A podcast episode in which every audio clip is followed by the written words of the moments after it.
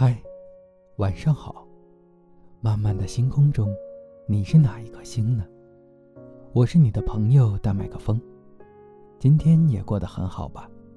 要坚持哦。今天要分享的文章是：一个人内心强大的四个标志。来自 L 先生说：“让我们从一个简单的问题开始。压力是一个不好的东西吗？”很多人也许会说：“当然，压力会令我们非常难受。最好的情况是只有动力，没有压力。但实际上并不是这样。我们可以把压力分为两种：慢性压力和急性压力。一般情况下，当我们说有害的压力时，一般指的是慢性压力；而急性压力不但无害。”反而对我们是有益的，为什么呢？因为急性压力的本质就是对大脑的一种锻炼，它会给我们的机体发送信号，注意，我们正面临威胁，需要迅速进入应敌状态，从而促使机体从日常状态中唤醒过来，调整自己，以更好地应对外界威胁。适度的急性压力。可以帮助我们在日常状态和应敌状态之间来回切换，从而提高大脑对环境的适应能力，避免我们的大脑生锈、怠于现状。但一旦这种急性压力超过限度，它就可能转化为慢性压力。这时，机体这种来回切换的能力就会失控，陷入长期的应敌状态，无法抽离出来。心理学家麦克伊文的研究发现。当人长期暴露在并不紧急但是持久的压力下时，大脑的 HPA 轴就会失衡。HPA 轴就是下丘脑、垂体、肾上腺，从而无法抑制激素的释放，使得我们长期处于高唤醒、高觉醒的应敌状态。这就像是一台机器，长期以百分之一百二十的速度全力运转。那当然会造成损耗。那么，为什么急性压力会转变成慢性压力呢？这两者之间的区隔到底在哪里呢？这里面最关键的因素就是，当你接收到外界威胁的警告时，你能否让自己相信，这个威胁并不可怕，我可以掌控它，我可以应对的。如果能，那么压力就会消失。你的大脑相当于做了一个健身，使你进入到一个充分热身、充分准备的状态里，更好地应对外界威胁。反过来，如果你感到我很害怕出现坏的结果，我没有办法应对的，我不知道他会如何对待我，那么这种压力就会延续，由急性转为慢性，使你时时刻刻承担着巨大的心理负荷。破坏你的精力和思考能力。事实上，很多人都会有一个误解：因为我有能力应对它，所以我才相信我能应对它。所以我无法应对压力，是因为我缺乏能力。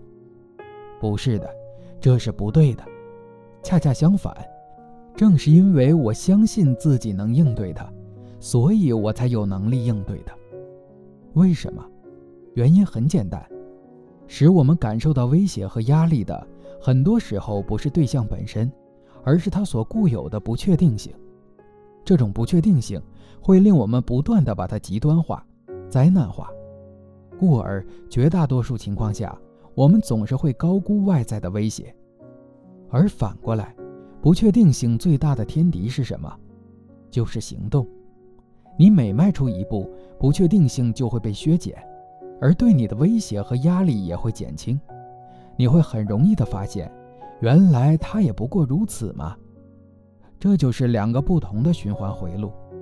第一种情况，你感到压力，不敢前进，于是这种不确定性进一步加强，产生慢性压力，于是你更加感到恐惧，更加不敢前进。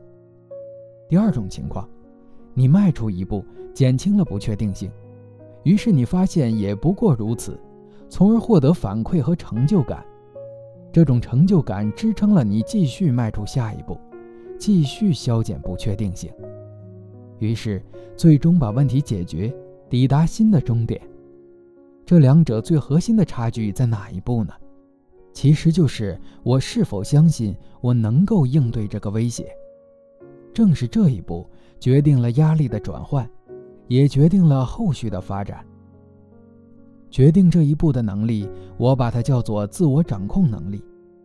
本质上，它指的就是在自我的力量和外界的刺激中，能否保持一个适度的平衡，始终掌握着生活的自主权。你会发现，不仅压力。其实生活中很多问题，其本质和根源都是类似的，比如情绪。情绪是什么呢？本质上是大脑对你的一种提醒。当你产生某种情绪时，就意味着大脑在告诉你，你存在某种弱点和缺陷，而现在发生的事情，正好命中了你的弱点，你需要去正视它。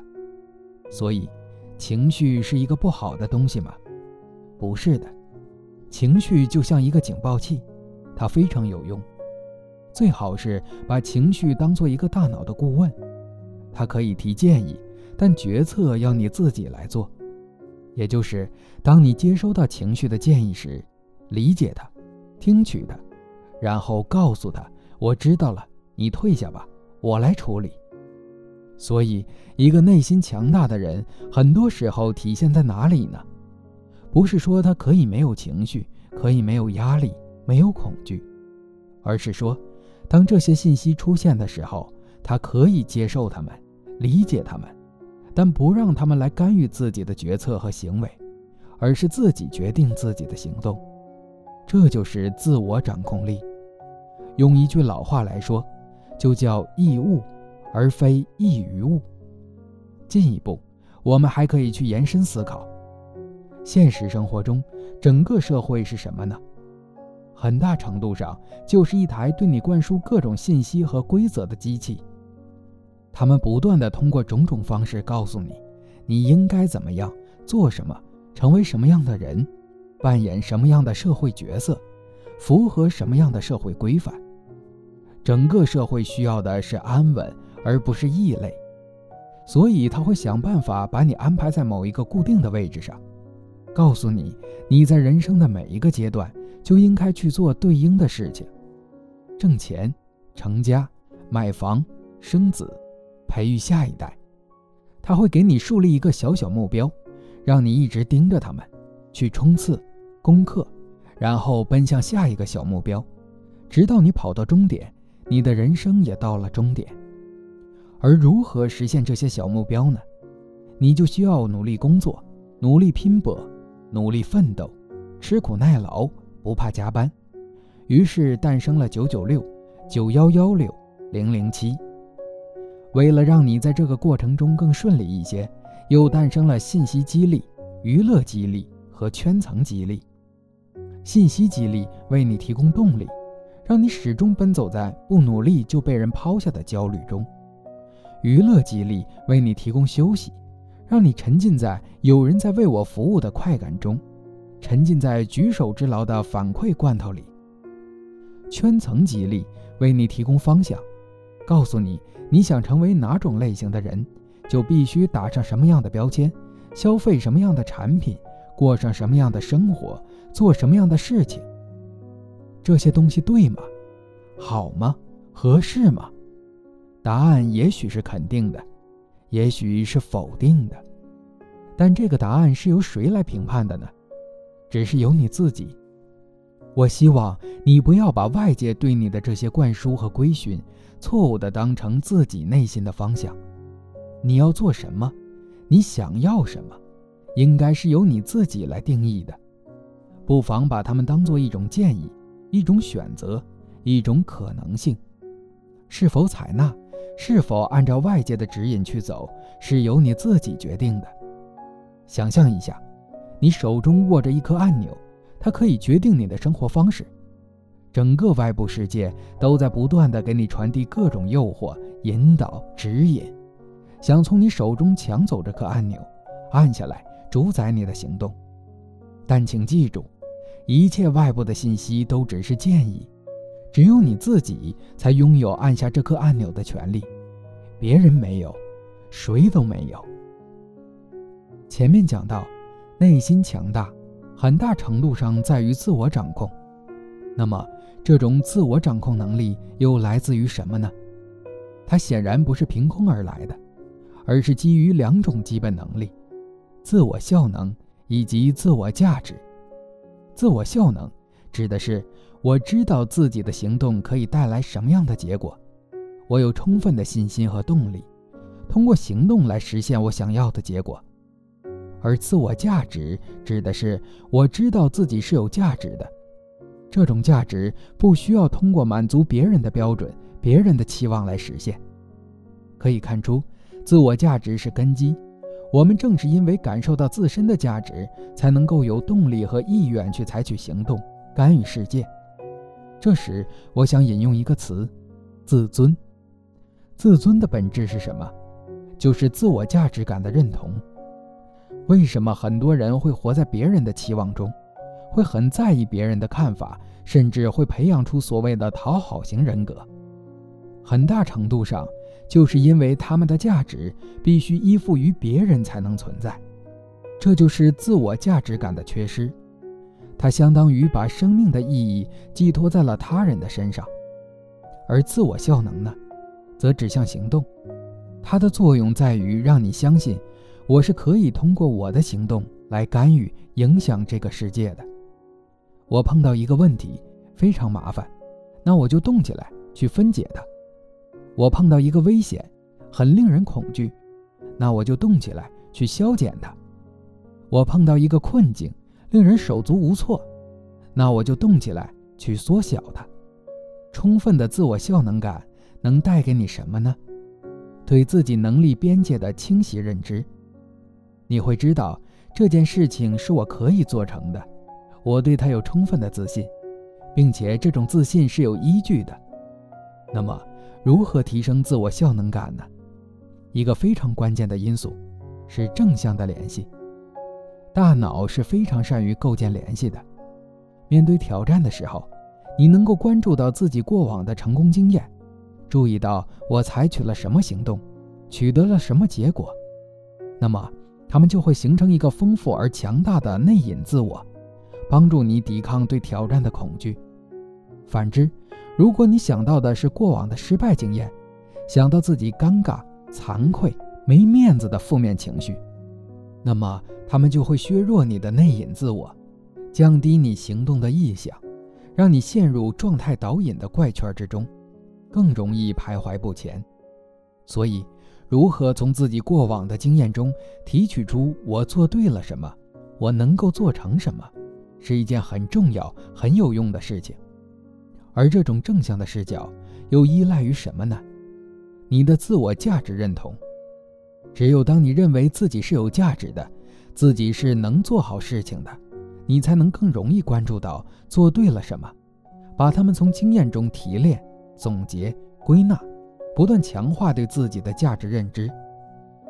到这里，我们暂且总结一下：自我价值是根基，自我效能提供动力，自我掌控。决定方向，但是这里有个问题：我们的行动一定会带来正向的结果吗？难道不会遭遇挫折吗？肯定会的。所以，一个内心强大的人还需要具备第四种能力——自我复原，又称心理弹性。它指的是在经历了打击和挫败之后，能够从低落中迅速恢复状态的能力。你一定知道习得性无助这个概念。当你长期做一些没有结果、没有反馈的事情时，你很容易消耗自己的动力和能量，长此以往变得沮丧、无望和低落，陷入一种怎样都无所谓、反正没有好结果的状态里。举个简单的例子，客户给你下了需求，你做了第一版、第二版、第三版，客户就是不满意。来来回回的改，这种反复的折腾就很容易让你产生疲惫感，进而产生自我怀疑：我是不是真的干不好这件事情？那么反过来，如何才能克服这种心态呢？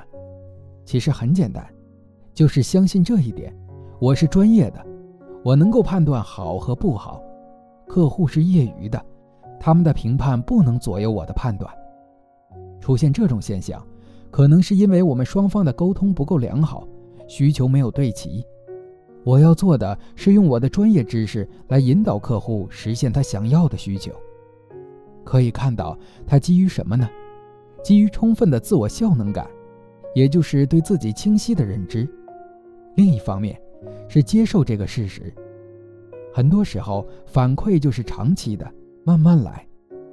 人总是需要反馈的。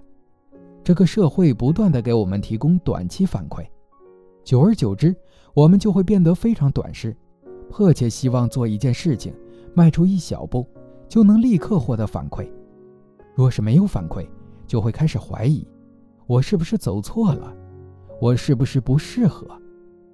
同样，许多人学会一样东西，总是希望立刻就能消化运用，马上就能改变现状。一旦遇到挫折，就很容易放弃。但要改变现状，获得满意的结果，哪有那么简单？一切都需要时间，需要把视野放长，提高自己的视角，从更高的层面来将自己的行动跟结果之间建立长期的联系。当你能够接受这一点，你就能够转变思维。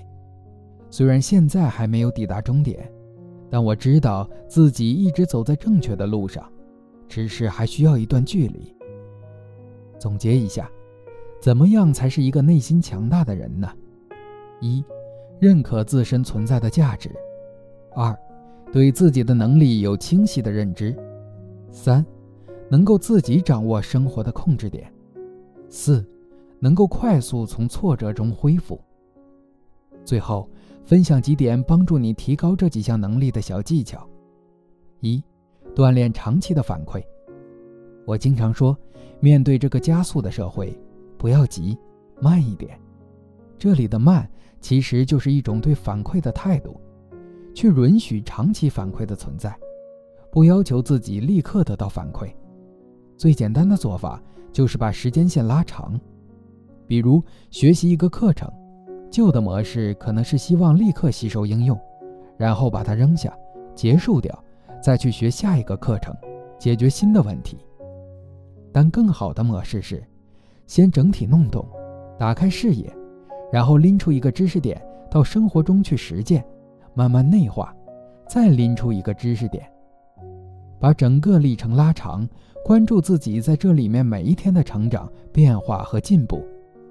再比如写一篇文章，做一个视频，旧的模式可能是去广泛的推广宣传，希望能被更多人看到，获得点赞和肯定。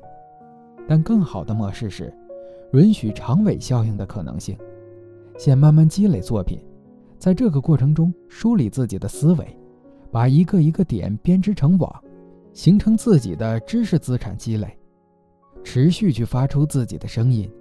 自然而然地等待它被发现、被挖掘。简而言之，去做能做的事情，等待未来的可能性，但不着急追求结果，而是允许它慢慢生长。这不但是一种生活态度，也是一种锻炼大脑和内心的方式。二，提炼正向的联系。回想一下你过往的经验，比如学生时代的社团活动、课程展示。工作上的重大项目、关键任务，你是更容易想到自己有哪些做得好的地方，还是想到哪些失败的、不堪的、希望避免的画面？很多偏向内向的朋友可能会更容易想到后者，因为内向者往往闭错回路特别发达。但正如前文所说，多去提炼自己做对的地方，能够完善我们的内隐自我，帮我们提升行动力。具体怎么做呢？从现在开始，当你遇到一项任务时，一，每天记录下自己的思考、判断和行动；二，记录任务的进展和阶段性成果；三，将二跟三联系，以及去关注我通过什么样的思考做出了什么对的判断，我通过采取什么行动取得了什么好的成果。这些成果不需要很突出，只需要能帮助你构建正向的联系即可。把它们整理起来，收藏起来，这些就是你的成功经验。它们可以为你以后的行动提供动力，也可以为你的方法论总结和提炼提供丰富的素材。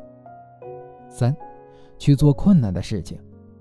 我一直强调一个观点：时不时做一个单 list 和复盘。当你觉得近期的一段时间里一切都过得很顺利，几乎没遇到什么障碍和困难时，就要特别留意了，因为你可能会陷入一个机械重复的怪圈里，一直在做自己已经非常熟练的事情，解决非常旧的问题，没有接触到任何新东西。这样下去，很容易让自己失去手感，变得迟钝、缓慢、僵硬，失去对环境变化的感知和反应。所以，如果你有这样的感受，一定要提醒自己，去做一些有点难度的事情，不一定跟工作有关，也可以是学一些东西，了解业界最新的进展，尝试解决一些问题，不一定要真的做出成果，关键是通过这个做法，让自己始终保持敏锐，贴近一线，让大脑始终保持机警和灵活。四，关注自我的感受。最后，简单提一点：很多人终其一生都在做一件事，在别人为他规定的框架和目标下面不断的奔跑，努力的去满足别人设定的目标、责任和期望。很多时候，也许你要做的是停下来，找一段独处的时间，问问自己：我想成为一个什么样的人？我想要的是什么？没有人能代替你回答这个问题。也不要把回答这个问题的权利交到别人手上，因为生活是你自己的，除了你之外，没有人能对你负责。很多时候，我们真的只是为了世俗的成功、别人的肯定、光鲜的生活吗？也许不是，也许在我们心底有着一些我一定要去做的事情。它是什么？他们是什么？如果你还没有答案，不妨想一想。如果已经有了，可以跟大家分享一下，一起加油。好了，今天的分享就是这样，感谢收听，朋友们晚安，我们明天见。